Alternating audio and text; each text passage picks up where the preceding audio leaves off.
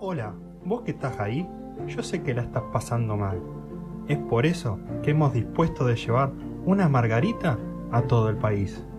Vos vas a poder sacarle un pétalo por vez y decir, me quiere, no me quiere. Cuando arranques el último pétalo, vas a saber la verdad.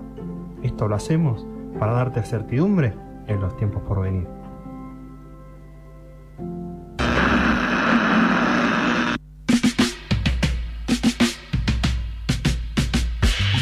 28 minutos pasaron de la una de la tarde. Me estaba riendo para mis adentros porque en el separador de Sergio Massa Sí, señor. habla de ir hasta el último pétalo y de ahí saber y llevar certidumbre. Y en esa estamos, ¿no? Evidentemente. Sí, un poco, un poco así.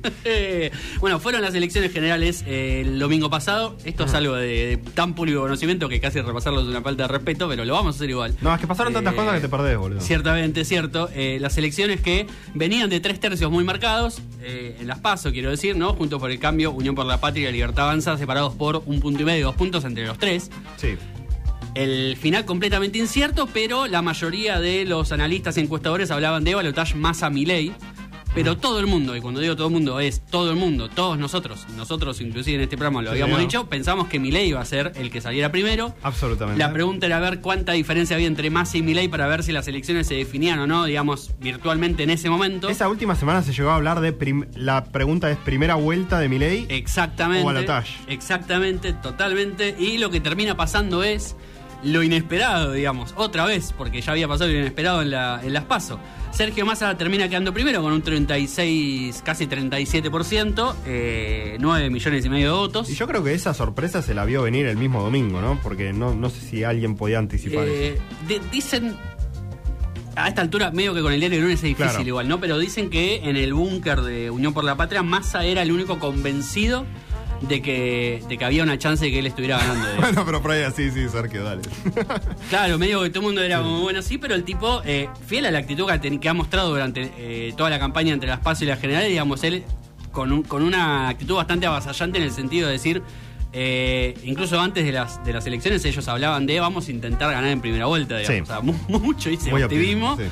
Pero bueno, Pero al final que estuvo más cerca de, claro. de llegar a la primera vuelta le faltaron cuatro puntos. Exactamente, o sea, cinco.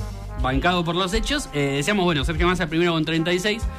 Milei segundo que termina en 29.9, digamos, casi 30. Yo sé que les gusta mucho Sí. la chicana decir que no llegó a 30, pero son dos décimas. eh, son 7 millones de votos, casi 8. Y tercera Patricia Bullrich, Sí. muy lejos. Algo que hoy lo escuché hablar a Agustín Mazot, Ajá.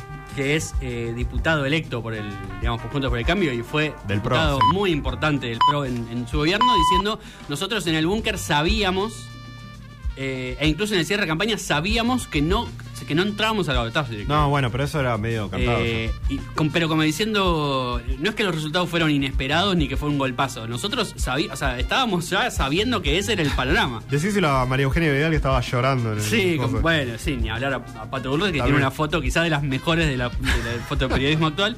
Eh, sorprendió la elección de Juan Schiaretti y esto es importante porque Sí. teniendo en cuenta que hay un, eh, un balotaje que se viene, digamos, empiezan a importar mucho los votos de los que se quedan afuera. Difícil de definir el voto de Juan Schiaretti. Eh, lo que podemos tener certezas es que baila bien eh, Sí. un buen- unos cuartetos con un Fernet. Espectacular. El ¿cierto? Fernet faltó, lo estoy agregando yo, pero.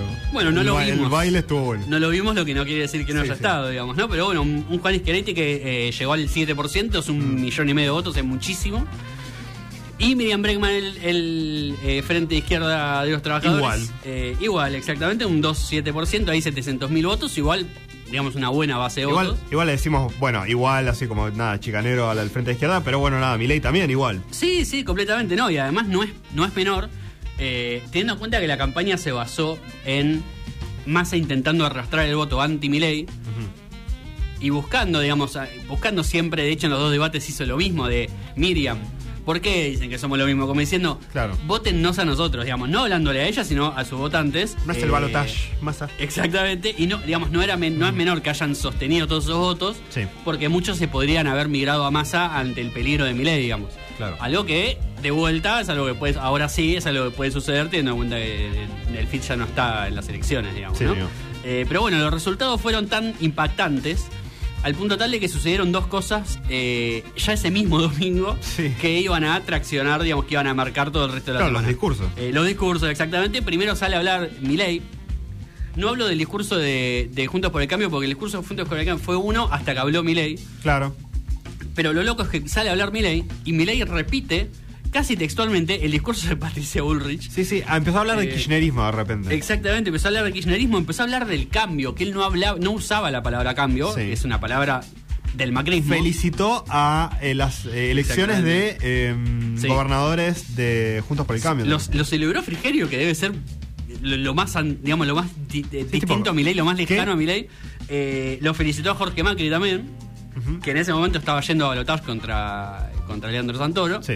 Eh, decimos estaba yendo porque Leandro Santoro se baja Claro. después de- del balotaje. Eh, y bueno, un discurso básicamente eh, llamando al macrismo a votarlo a él para terminar con el kirchnerismo. Lisa y llanamente, muy claro, no hacía falta demasiadas especulaciones. Sí, sí, eh, es el ABC, pero es como política for dummies, ¿viste? Completamente. Bueno, estos me pueden apoyar a mí, entonces yo voy a decir el discurso de ellos. Completamente.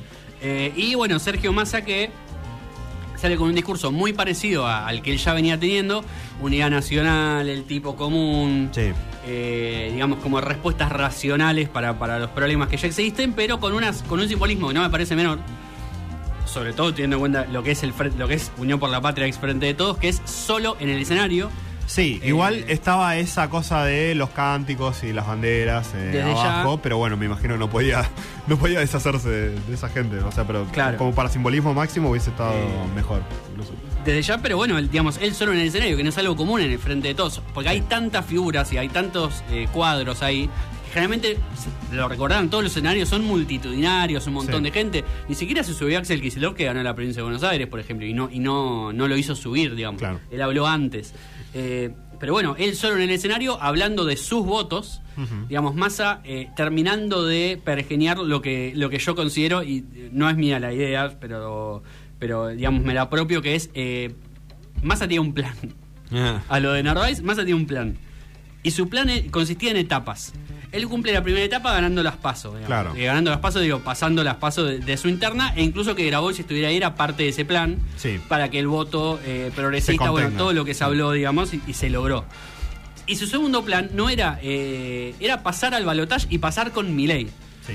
Y ese era su plan y, y se sabe que así trabajó Unión por la Patria, polarizando con Milei, corriendo la Patricia Bullrich de la discusión Ujú. e, e incluso agrandando un poco a Milei también, digamos, dándole cierto músculo para decir, sí, sí, es él, es él.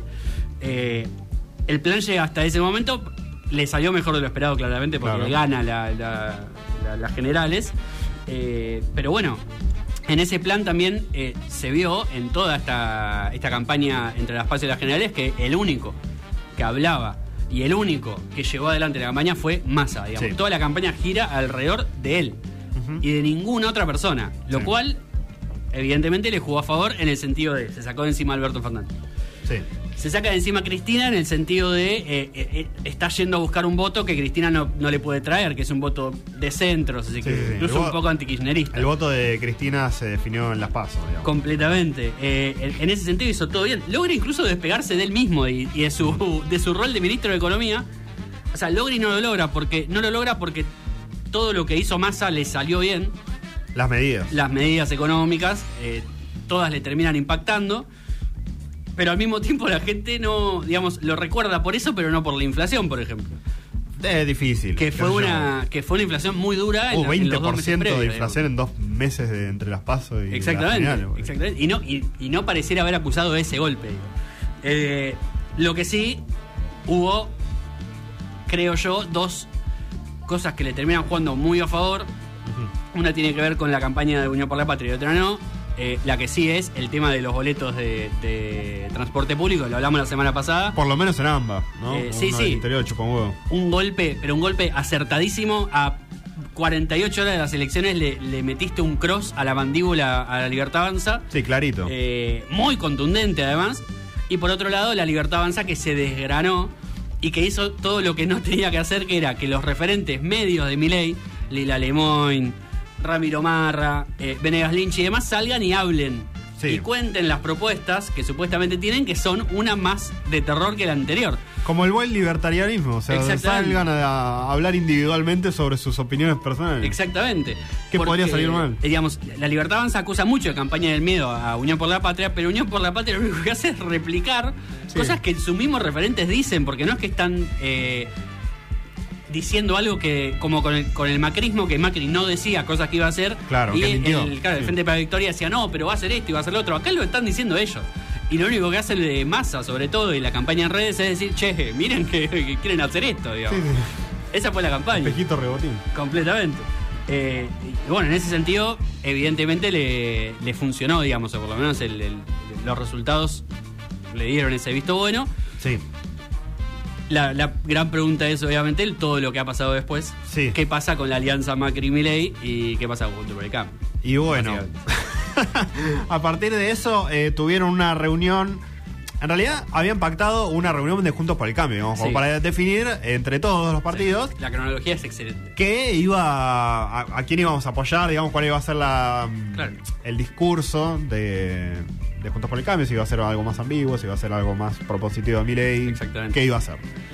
Se propone una primera reunión que se pospone, ¿por qué? Porque ya se estaban juntando eh, Patricia Bullrich, Mauricio Macri Sí. y eh, Javier Milei en la casa de Macri. Que no es un detalle para nada menores. Eh, ah, bueno, estaba Karina también, Sí, obviamente. claro. Y con Como- de los cielos. Bueno, sí, en, en- en presencia espiritual. Sí, claro. Eh, y bueno, terminaron de definir algo que nadie más sabía, nadie más estaba enterado, nadie más estaba comunicado. Se había comunicado eh, María Eugenia Vidal después, en otro momento, al día siguiente, creo. O sea, al eh, día el, tema, el tema del plazo de los días estoy medio perdido. Eh, al día siguiente se reúne el PRO. había llamado y le decía, no, no, pará, pará, ¿te juntaste con Milei o no? Claro. Eh, bueno, sí, sí, me junté con Milei. Y vos la puta que te Digamos, parió. la, la reunión que Sí. se había suspendido, que era la del PRO, se Claro. terminan reuniendo antes de, de que salga Patricia Bullrich a hablar y todos los que han hablado sobre esa reunión dicen que fue, digamos, se reunió todos juntos por el cambio en realidad, no solo el PRO, y la reunión no pasó de tensa, digamos, portazos, puteadas, recriminaciones. Obviamente, o sea, van Macri y Bullrich a reunirse en privado, entre gallos y medianoche, como dijo Horacio Rodríguez Larreta, eh, pactan una alianza.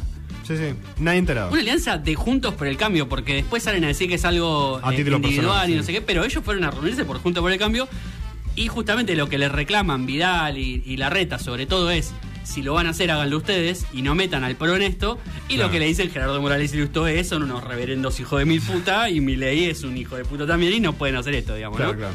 Lo escu- se escuchó después la palabra de Morales y Lustó en público. ¿Qué dijeron eso? ¿Qué dijeron exactamente eso? En, en términos mucho más duros que Larreta o que Vidal Sí. que intentaron como Los dos son malos, eh, estoy claro. en contra de la decisión esta turbia que se tomó, pero bueno, ya fue. exactamente, ¿no? Como buscando que no se rompa Juntos por el Cambio, mientras el radicalismo medio que está diciendo eh, Juntos por el Cambio se va a romper si hacen esto, digamos. Se fueron ellos solos, decía Gerardo. Sí, eso es espectacular. Eh, me olvidé que iba a decir, así que continúo.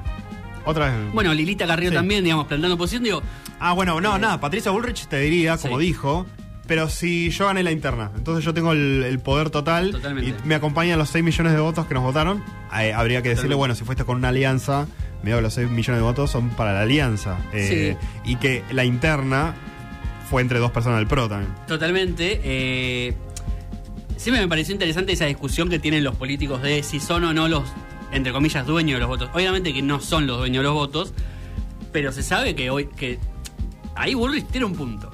Sobre todo contra Morales y contra Larreta, ¿no? Porque Sí. se lo dijo un poco. Él dijo, le gané a Morales, le gané- le- empezó a nombrar Sí, a sí. gente a la que le ganó, ¿no? Le, le rompí el culo a todo, dijo básicamente.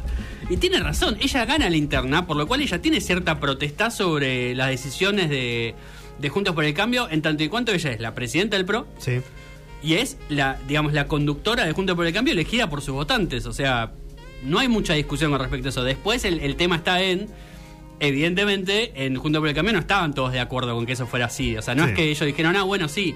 Eh, no es como en el peronismo que en, el cual generalmente se, la frase es eh, el que el que gana lidera y el que pierde acompaña. Sí, Juntos por el Cambio no, el que pierde hace lo que se le canta y el que también. Y eso empezó a ser un problema, digamos, ¿no? Y además, bueno, mucha tensión, evidentemente, muy contenida eh, contra Macri puntualmente. Porque la mayoría de los que salieron a hablar para despegarse con mayor dureza, Lilita Carrió, Gerardo Morales, Lustó hablaban eh, de Macri. Claro. Y no tanto de Bullrich. Como si Bullrich llegaba, ah, sí, sí. No, la usaron a Bullrich. Exactamente. Pero el problema es evidentemente Macri. Sí. Eh, y la pregunta es. No, no tanto que va a pasar conjunto por el cambio, porque a esta altura importa, obviamente, pero importa más en el después, cuando ya haya presidente y tenga que gobernar en el Congreso, sino. eh, ¿Realmente a Milei le convenía después de decirle. Esto es fenomenal. Sí, sí. Ella le dijo, eh, él le dijo a, a Patricia Bullrich que era una montonera tirabombas en el jardín de infantes, ¿no? Sí, señor. En La Nación Más, Guadalupe Vázquez, una periodista, le pregunta a Milei si no se retracta de esa frase y él dice literalmente, y de vuelta, esto no es campaña del video, no es- esto es lo que Javier Milei dijo, les hubiera pasado el audio, eh, dice, no, no, yo lo que quise decir es que él, ella tiró bombas en un jardín donde había un niño. No, eso es, eso es increíble. sea- El nivel de posverdad que se maneja es fabuloso. Ay, Eh, está en los libros, dijo. Eh, vienen de la selva, sí, evidentemente. No, pero a lo que voy es. Digamos, Milei viene con un discurso muy claro contra la casta y él en la casta incluía Juntos por el Cambio, porque no es que, eh, si bien habló bien de Macri eventualmente, él hablaba muy mal de todos Juntos por Sí. el Cambio. Y sus votantes, no sé si la mayoría o no, pero No, no les querían por eso, digamos. sí. O sea, eso era lo que, lo que uno de los eslogan más representativos de, de- de la libertad avanza, por lo cual puede ganar votos eh, Milei con el antikirchnerismo, por supuesto, porque Sí. están ahí, el 40% de Macri de 2019 existe todavía. Pero ojo, porque puso en riesgo él sus propios votos, Exacto.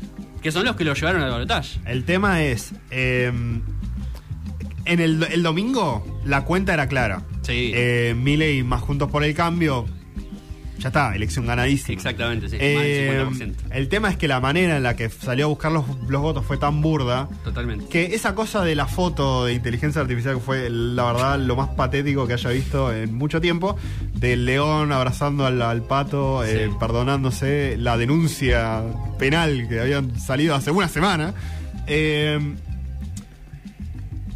no es tanto el león abrazando al pato, sino como, nada, Milei, eh, Macri, Sí. este, tomando las riendas de la Sí, libertad sí, avanza. Entonces ahí, e- ese intercambio de poder termina como fragmentando muchísimo las dos eh, posibilidades. Y mientras tanto, más ahí, tranquilo. Sí, Massa, digamos, lo que debería hacer Massa claramente es seguir por el mismo camino en el que ya está. Sí. Eh, y, y- y seguir intentando traer a, a los votos que quedan más en el centro, de Schiaretti, de Larreta, de los radicales. La pregunta que mucha gente se hacía, y, me parece válida, es si los votos de Larreta y los radicales ya no fueron a Massa. Porque Massa sumó 15 puntos. Y esos 15 puntos salen de algún lugar, digamos. Está bien, fue mucha más No, gente votar. salieron de Juntos por el Cambio. Eh, esos votos. bueno, exactamente. Eh, evidentemente los votos de Larreta Y de la gente nueva. Que eh, no él ya los votar. tiene. Sí. Por lo cual él ya no le, esa interna ya no le sirve, digamos. Él necesita ir a buscar a otra cosa. eh, lo cual siempre es difícil también. Pero bueno, alcanzará o no con lo que Mac, digamos, con el, con el, la dupla Macri y Milei. Macri, recordemos, es una de las personas con más imagen negativa de la Argentina hoy. Sí. Es como que Cristina se abraza a Milei ahora, digamos. No, Claro, no claro, no tiene sentido, sí. No le estaría sumando. Eh, Eh, y la definición de Macri, perdón, que me parece fenomenal, que es... Estamos yendo en un auto a 120 que va a chocar contra un paredón. O te estrellás, o- o te tirás. Y vas a sobrevivir. ¿Y qué sé yo? Dijo Macri. ¿Y qué sé yo? Dijo Macri. O sea, ni él sabe si, si votar a Milei sirve. Igual le está diciendo, vamos y vemos. Votémoslo a Milei y listo.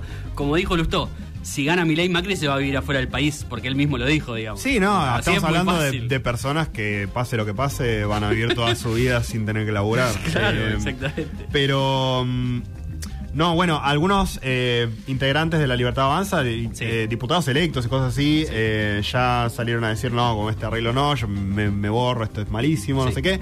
Hay que ver si eso se traslada a los votantes. Los votantes tienen una cosa medio de, de justificar hasta casi cualquier cosa, Sí, sí. vot- votar mucho por el feeling. Sí, Eh, el votante duro, por lo menos. y esta elección claramente demostró que lo que pasa en las cúpulas eh, importa mucho, importa poco en, en la decisión final.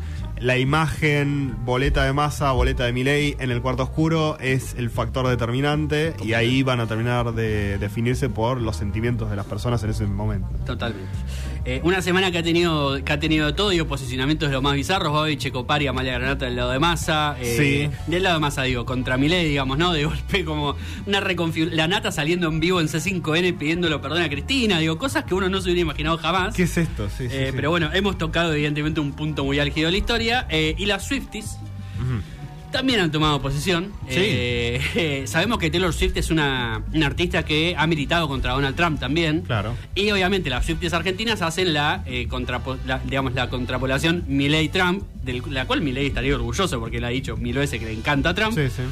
Y mientras tanto Taylor Swift viviendo su vida va a venir a Argentina dentro de poco y sacó la Taylor's Version, no sé si saben, pero eh, Taylor está sacando reversiones de todos sus discos después de una pelea con su discográfica. Claro. Eh, dijo si se quedan con mis canciones las hago de nuevo y las está haciendo y ha llegado a uno de mis discos favoritos, 1989, para mí uno de los mejores discos de pop de la década. Mm. Eh, Nada, Taylor Swift, además una, una escritora del carajo. En esta oportunidad haciendo Bad Blood con Kendrick Lamar, con La Cabra, como está muy de moda decir ahora, en la reversión de Taylor Swift. Los escuchamos y nos metemos con eh, una muy interesante película para sacar un poco la cabeza de todo este berenjena.